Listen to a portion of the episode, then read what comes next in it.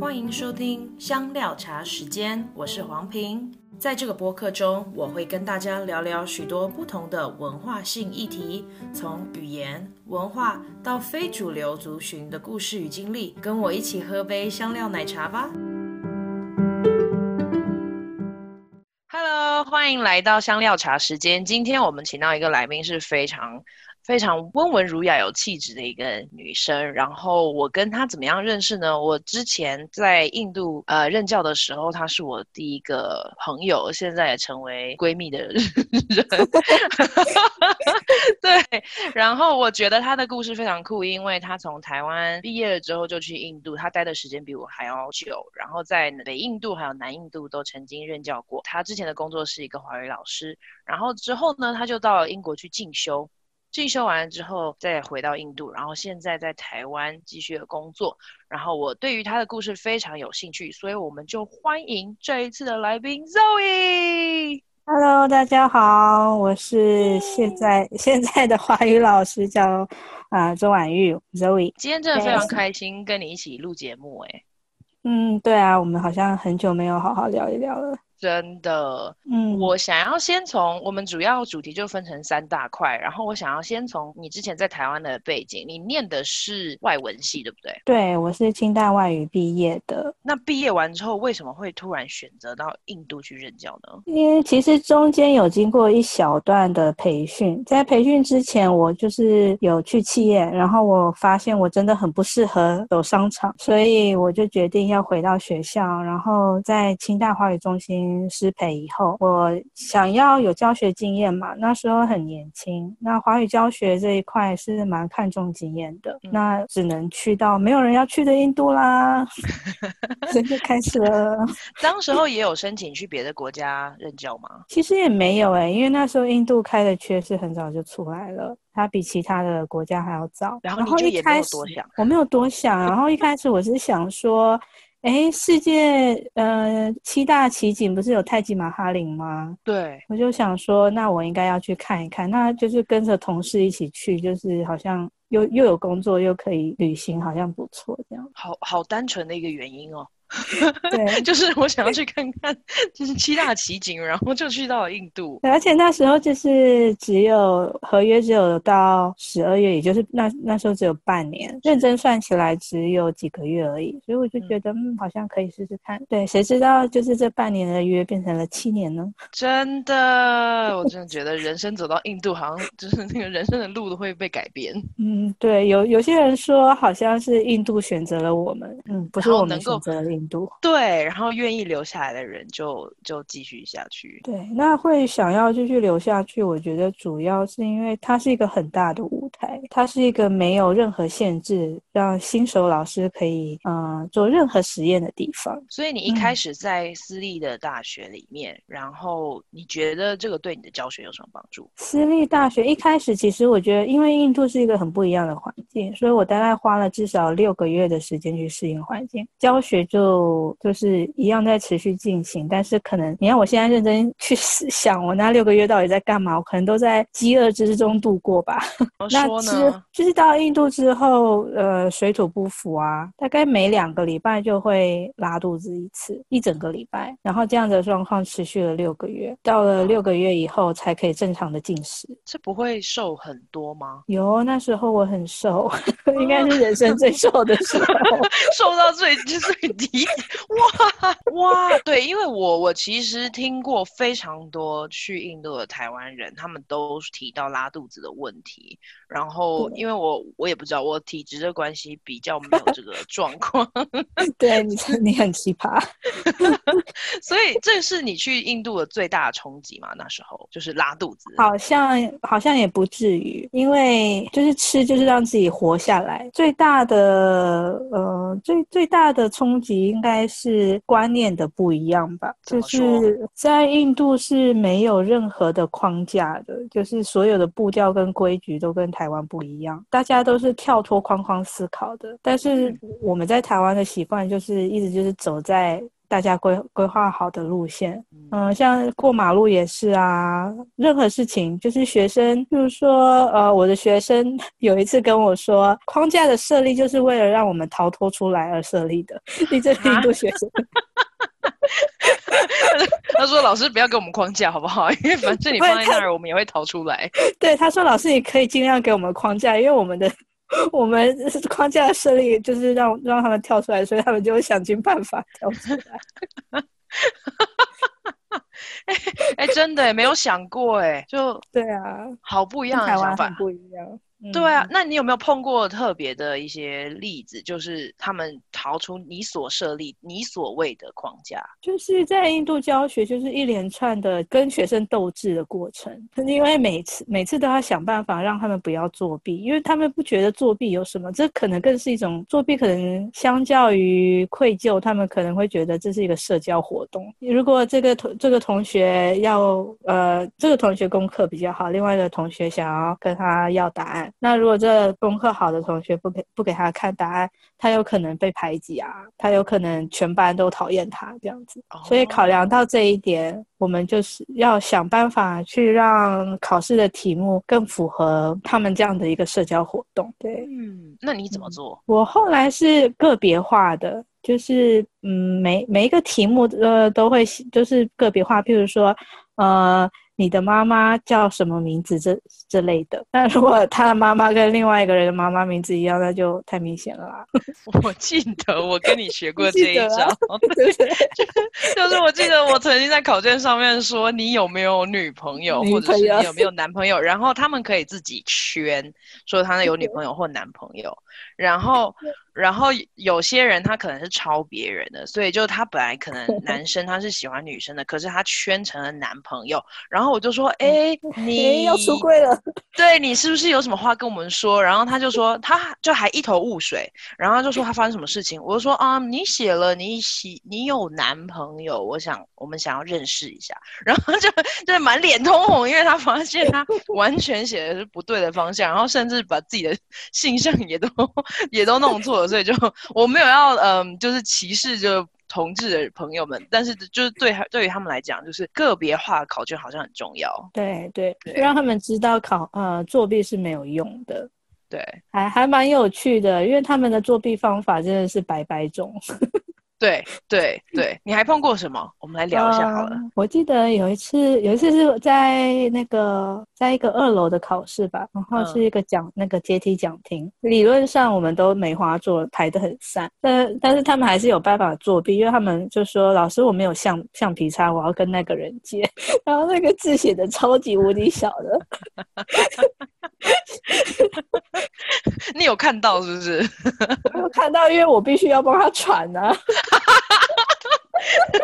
是 写中文字吗？对，然后那我认真不觉得他真的会看出什么哦。对对，我记得我以前还出过那个 WhatsApp 的作业，就例如把那个问题放在 WhatsApp 群组里面，然后他们要回答我，然后我就发现为什么有两个人的答案完全就是连标点符号都一样。嗯嗯嗯。然后所以就就就就又发现了，对，很多人就会很好奇说，为什么我们要用 WhatsApp？因为就打字很有用啊。嗯，打字我觉得其实是一个必须要教学教教到的一个部分，因为在未来他，这可能是他们使用最最多的一个中文的技巧了。哦、啊，我我想到后来发展出为了让他们、嗯、呃，就是做作弊这件事情，我干脆 open book。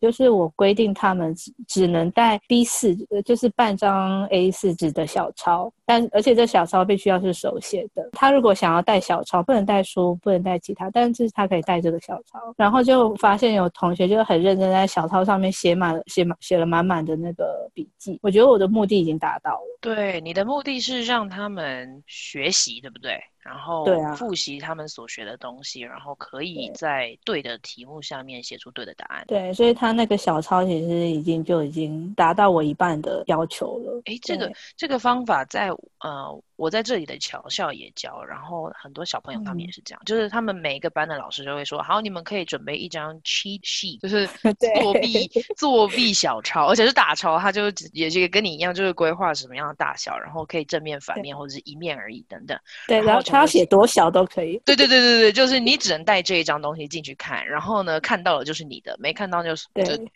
自己想办法。对对对对对，没错。真的，哎，我觉得目的达到了。对，嗯、老师真的要很能够灵活的去改换这些方法，然后让学习变得比较有动力一点。嗯，我觉得印度的学生其实还蛮有创意的，也很活泼。嗯、某一方面，就因为他们这样的模式，让我也激发出我很多的创意。对，然后还有很多不同的教学方法。如果是、嗯呃，学生比较没有反应，那可能我今天就没有办法发展出这么多的有趣的活动跟教学法。例如，像你在设计的时候，有什么样你觉得是你从来没有试过，然后你试完之后觉得很有创意，然后很有效果的？有一个学生也是我们那时候在军斗，同时呃，同时在军斗的时候上了一一个商学院的班，我不知道你记不记得那个班，非常的皮。对对，因为我就接你后面那一个啊，我就是。接你的后母班啊，那个班就是 很难教，因为有几个男生就是真的没在管的。那那几个男生里面都很聪明，全部的人都很聪明。但有一次那个活动是买东西。然后要问多少钱，然后我们一样是有类似园游会，然后要拍卖，他要用最少的钱去买到最多的东西。然后我记得那时候就是句子有很多嘛，然后我们都练习，大家所有，他就算是一个综合活动，所以大家都练习了。很多的句式啊，然后有很多的例子啊，然后大家再去做这个活动。嗯、那最后呢，这个常常没来的学生呢，他就拿着他的钱，嗯、然后他面对那个商店呢，他就比比，他就用一根手指头比那个东西，然后那那个商店的人就跟他说要多少钱，然后他就皱眉头，然后用他同样那根手指头说摇摇手说他不同意的意思。然后那个商店的人呢，他又说了一个价，那他又摇摇头，然后做事要走开这样子，所以他完全都没有讲到话就对了，他一句话都没有讲到，但是他是用最少钱买到那个东西的人。哦，所以他直接就用手笔，然后担任老板的同学也就就很配合他的，让他来买东西，对。没错，哎，对，我觉得我记得你有一次跟我提到，就是你教了一班的学生，然后好像在教呃量词，因为中文的量词其实蛮多的，然后有时候不一定能够符合那个种类，对不对？然后你记，我记得你提到一个同学说，你觉得他。在那一堂课里面学到最大的重点，其他人可能都很努力的去把那些呃不同的量子啊、格啊、支啊、本啊，或者是杯啊、盘啊那些全部记下来。可是好像这个同我不太记得他是谁，但是你就说他就只在他的笔记上面写格。对对，对然后 然后你觉得他是最聪明的，因为他把最重点的那一个。写下来，其他他用错了就算了，因为他也不管他有没有用错，只要出去外面说他要一个珍珠奶茶或一个书，大家都还可以听得懂。对，所以我觉得有些时候学生的反应让我有很多的反思。像这个同学，其实我们教了这么多东西，他一定要全部学学起来吗？其实也不用。他能够真正的使用，能够真正的去运用这些语言才是最重要的。那那个同学用一根手指头解决所有的问题，我觉得也可以。那也可以，也可以。但是有些时候，我们这这这让我就是后来对我后来的教学影响蛮大的，因为我后来会加入我们呃台湾人或者是我们呃华语母语使用者的一些手呃手势。或者是呃非语言的一些符码，嗯，譬如说声音啊，譬如说眼神啊，交流啊，或者是呃用我们是怎么用我们的十根手指头去比数字，其实跟印度是不一样的。对，那这个部分我会带到课堂里面来，因为我觉得这有可能是他们第一次碰到另外一个文化的时候最容易使用的东西。那要感谢这个同学。对对对，而且我觉得有时候从学生的反应里面，你也可以发现，他们反而对于附加的文化更有兴趣，而不是语言本体，嗯、对不对？对，而且流行的东西，呃，跟他们呃同年龄层的人在做什么，对他们来说也是比较有趣的。对，我们总不能一直一直都教他们呃邓丽君的歌。哎，这这话说出来得罪了全球的华语老师，因为真的很多人还在教那首歌。我们还是可以教这首歌，因为这首歌还蛮朗朗上口的，然后呃，里面的词汇也不会太难。但是他们毕竟未来要交流的对象，可能不会是那个年龄层，应该是跟他们呃类似的年龄层的人。那那对啊，可能还是要考量到这一点。对对对对，所以如果是大叔跟大婶学的话，就可以教甜蜜。对啊对啊对啊，那那他们可能甚至听过这个旋律。对，我在这，我连在这里，呃，有一些碰到的美国学生，他们可能比较中年以上的，然后他们以前曾经学过，也唱出甜蜜蜜，我真的觉得很惊讶。就对啊，然后有些时候翻唱的也蛮有用的。我记得我们我们一起带的那个军方那个课程，对，我们啊、呃、那时候融入了一首歌是那个对面的女孩，对对面的女孩也有，还有一首是英文也有，Hindi 也有，中文也有的。哦，那个什么什么 thousand thousand years，thousand years，thousand miles，thousand thousand miles，对对对，我觉得能够能够引起学生共鸣的，应该会是学习效果最好的。对。没错，我记得这一首歌，呃，《Thousand Miles》放出来的时候，呃，我我会在那个资资讯栏里面放出这首歌的名字给大家去参考。就是 Louis，我先生 Louis 也听到，他说：“哎，你知道这一首歌有 Hindi 版吗？”我说：“对，我，我们华语老师已经对已经做过研究了，所以我们才会拿出来给你们听。” 对啊，我真的觉得印度是一个很很大的市场，然后其实对新的老师都可以进。去，对，我觉得印度人包包容力蛮蛮大的，所以蛮能接受各种不同的老师，很乐于接受不同的老师。对，嗯，我自己觉得他们普遍来看，好像对老师的尊敬也是比较高的。嗯，对，还是蛮尊师重道的。但是有些时候，可能因为呃过于尊敬，他不想要拒绝你，他有可能就是你说什么他都答应，但是他做不到，他他做不到，他不会讲。嗯，有没有什么例子？学生一定，譬如说，呃，他这次作业没有交，他一定会跟你一定会跟他说，那你什么时候要交？他一定会跟你说，yes，yes ma'am。就你什么时候要交？Yes，Yes，Yes man。你说什么都 Yes，Yes。然后，然后呢？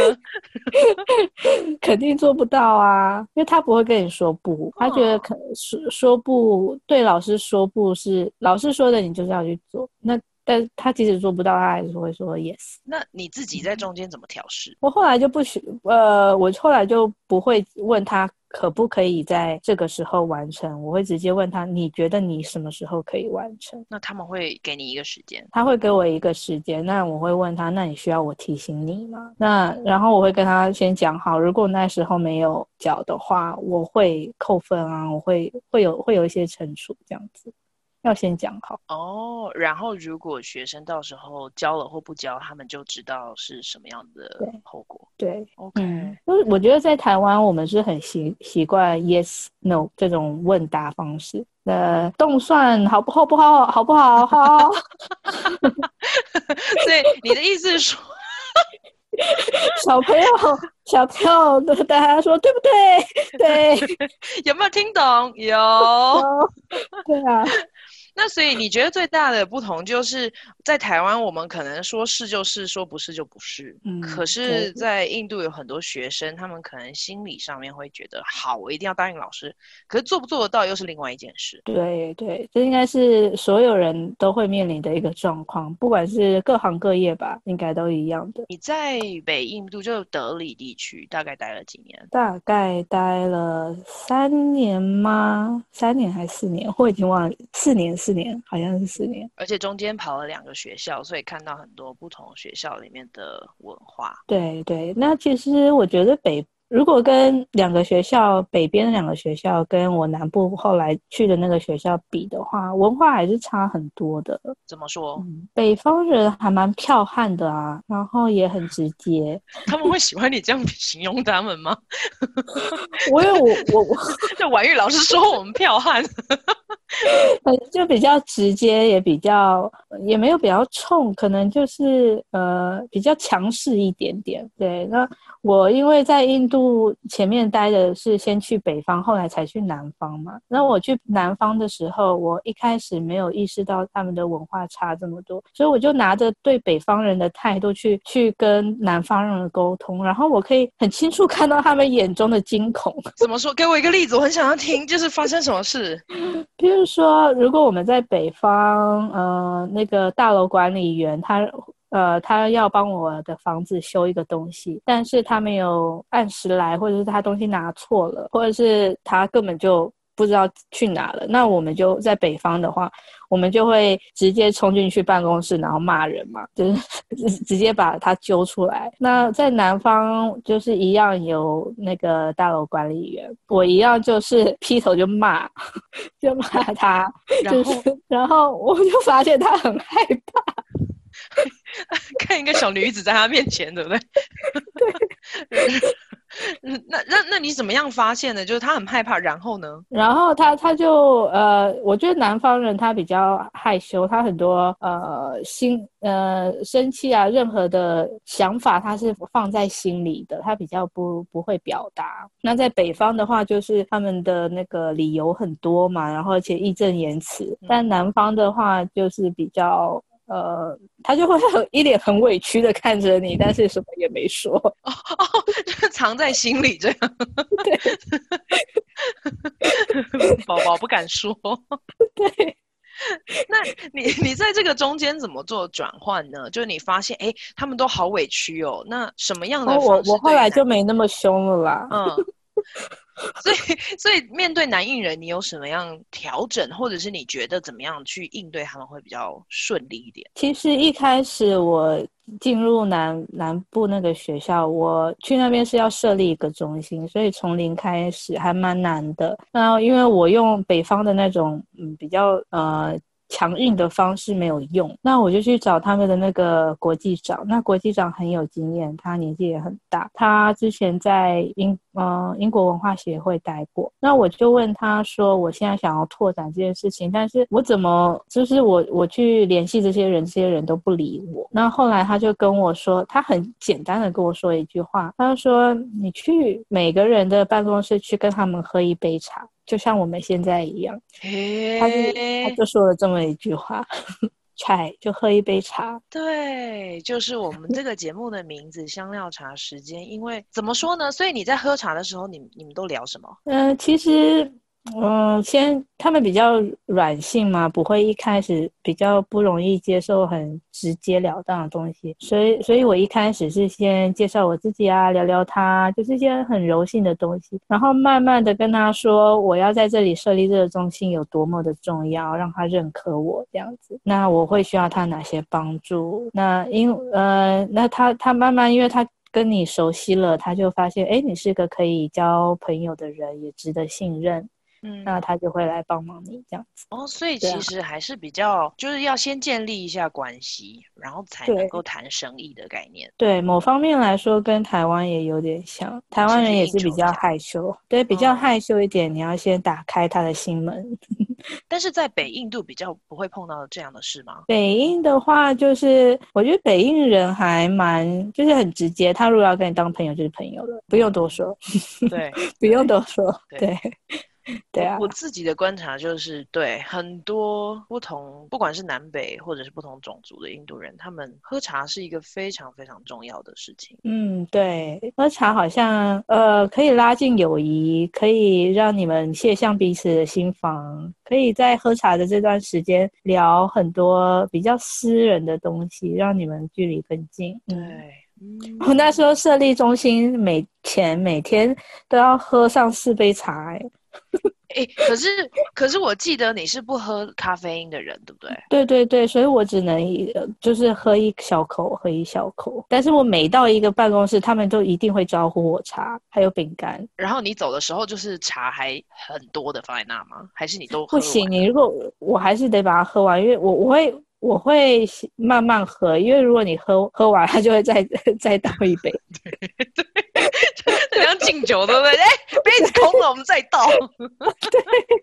对，所以你整个会议里面，你就喝那一杯，慢慢喝，这样慢慢喝，然后饼干也得慢慢吃，不然你就会一直被喂食。对，我觉得听到你的经历就很很酷，因为其实比较少台湾人，他们是南北都可以跑的。大部分的台商啊，嗯、他们就会可能去到一个工厂，去到一个公司，然后就是定在那儿了。然后，可是因为你的经历是两边，嗯、呃都有，但是我觉得要是提醒呃听众朋友们的一件事情，就是我们说的都是我们比较个人的经验，就我们可能推敲出来的一些一些概论，可是。其实到了每一个省，又是不一样的文化。嗯，对，因为我们有我们的学生，其实也是来自各个地方、各个省份。那他们之间，学生之间，其实呃，就像是来自不同国家的人吧，也是一种多元多多元文化的一个教室。是，有些时候学生讨论的时候。呃，如果他们用 Hindi 啊，那听不懂 Hindi 的人，他们可能就会反映老师他们讨论的我听不懂这样子。所以后来就是我们的教室统一语言还是用英文。然后这个是在清奈吗？在清奈，在德里都是一样的。哦，真的？OK，嗯，嗯，因为北部的人到南部念书的也蛮多的，那南部到北部念书的也也不少，所以他们会选择中间的，就是英英语是大家都知道的。嗯，对，但是如果要打。他们可能还是有自己的小小小群体啦，小团体。是但是在课室里面要你要做小组讨论的话，你还是要让大家彼此沟通无碍。现在去到印度的台商越来越多啊，然后不管是、嗯。是台商或者是讲华语的人，那你跟他们交流这些年，哇，你在印度有什么七年？交流了这么久，你你自己觉得很大的一个重点，就是你可能会建议台商或者是任何要去到呃印度的华语老师啊，或者要做生意的要去学习的，你会怎么样去建议他们做一点点心理的调试？嗯，不要带着预设的答案吧。如果你要问一个问题，或者是如果你要做一件事情，如果你带已经带着预设的。你的预设立场或者是答案，那肯定不会是你想要的那个样。但是如果你不带预设立场，不不设定不设立你的答案的话，你可能会发现有一个全新的世界。嗯嗯嗯。不过我们现我们讨论的我们的经历跟台商的经历可能很不一样，因为我们毕竟是在学校里面。对。对，学生还是相相对单纯一点点，对，一点点，对对，而且我们不太需要谈生意，然后我们没有什么产出的价值等等，我们基本上，我觉得我们好像当老师还是有一个权利，就是我们必须要打出一个分数，然后如果你的作业不交，就是还是有一个谈判的筹码，可是好像从商的就不太一样哦。嗯，会跟，而且你比较没有跟学生是没有任何利益关系的，对，所以比较。比较不会有一些可能他们呃台呃台上会遇到的一些冲突。对对，其实谈到利益的话，就很多人会比较大的压力。然后我也听过台商他们就就说哦，在台湾的一些长官们呢、啊，不是很了解印度的文化跟风情，所以就会常常你知道给他们一些压力。但是。有时候也不是台商能够去做解决的。嗯，我有帮台商的一些内部员工，那时候有做一些训练。其实我发现，呃，很多台商呃找我们去训练他们的呃印度员工嘛，让他们更了解中文，更了解台湾的企业文化。但是我觉得有些时候，其实需要跨文化训练的也也是我们呃驻场的台商们，还有呃可能性。这些老板可能至少要对印度的文化有一些基本的认识，他管理起来才不会这么的费劲，他才不会每一次都觉得很很挫败。对啊，如果我呃台商要去投资印度，但是他带着的呃框架是呃以前在台湾或者在大陆或者是在越南设厂的一些他的呃预设立场带到印度是绝对行不通的。对啊，跨文化也是我觉得学生我们在呃教学的时候，我希望带给学生的一个沟通的技巧。对，所以你会怎么样切入啊？跨文化的这个部分嘛，我可能会有一些比较呃比较尖锐的问题吧。嗯，譬如说呃，我会给一些状况句喽，像是呃状况句跨呃，尤其是在学生即将要来台湾交换的时候。或是学生即将要来台湾念书的时候，我我觉得最大对对他印度学生来台湾最大的跨文化冲击，应该是他在台湾必须要自己打扫。哎、欸，对这个我们都没有想过，对不对？对，我们台湾人可能没有想过，怎么有人不知道或者是不懂得怎么打扫？对。怎么会坐在那里等人来打扫？然后，那那所以你碰到的学生他们说什么？呃，我有遇过两种学生，一种学生是我们给他心理建设好，跨就是我们有做呃一些跨文化工作坊之后呢，他再来台湾的那个在适应上就会好很多。那有些呢，他而且这个这个工作坊大概只是短短的几个小时而已，嗯哼，那完全没有跨文化这这个。这个过程的学生，他来到台湾之后，他的挫败感会非常的重，他会觉得我这么认真的向上，我这么聪明的来到了台湾的这个要这个学生，我我我来这里学习，我为什么要为自己，我为什么要打扫？啊，对对，这个我觉得这是非常根本的一个价值观的不同，因为整个社会结构。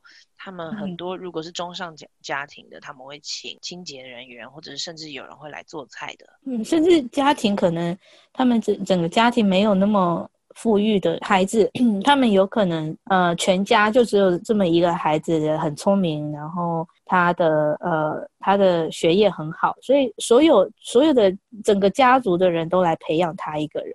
嗯嗯，所以他可能从小都一直在念书。他也不用去管他啊、呃，他的生活的任何细节，也可从来也不知道扫把放在哪里，或甚至不知道怎么扫，对不对？对，或者不知道长什么样子。对，对，我 觉得这种就是很小，又对我来讲是枝微末节的事情，可是真的碰到的时候，就发现哇，文化的冲击就在那么最小的事情，因为我们就从来没有预期会发生，可是。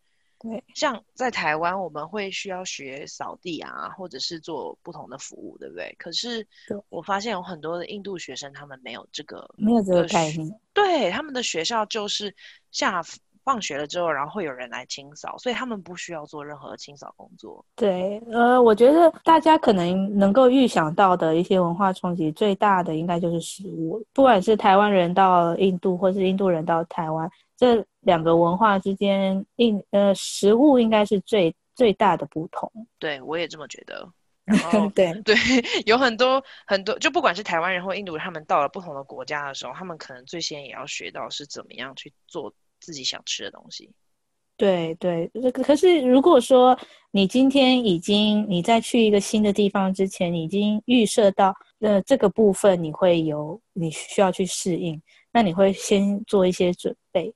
但是有很多像是打扫啦这些东西，你没有想过你会需要去适应的。这些东西是我们作为呃华语老师，我们可以带给学生的。嗯嗯，真的对，对，我觉得今天跟你谈印度啊教学啊，还有整个文化冲击，有有很大的心思诶，就把在过去的一些事情整理了一下，嗯、然后谈一谈，也希望能够带给大家有一点点的帮助跟提醒。那接下来呢，嗯，我就很对你之后去印度玩之后，然后去到英国去进修的经历很有兴趣。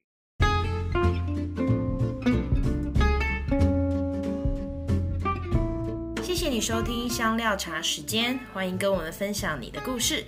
也欢迎分享、留言、按赞、追踪我们，也可以在 Instagram 上面搜寻我们 Chai with Ping C H A I W I T H P I N G，也欢迎 email 跟我们联络 C H A I W T H P I N G 小老鼠 gmail.com，下次见，拜拜。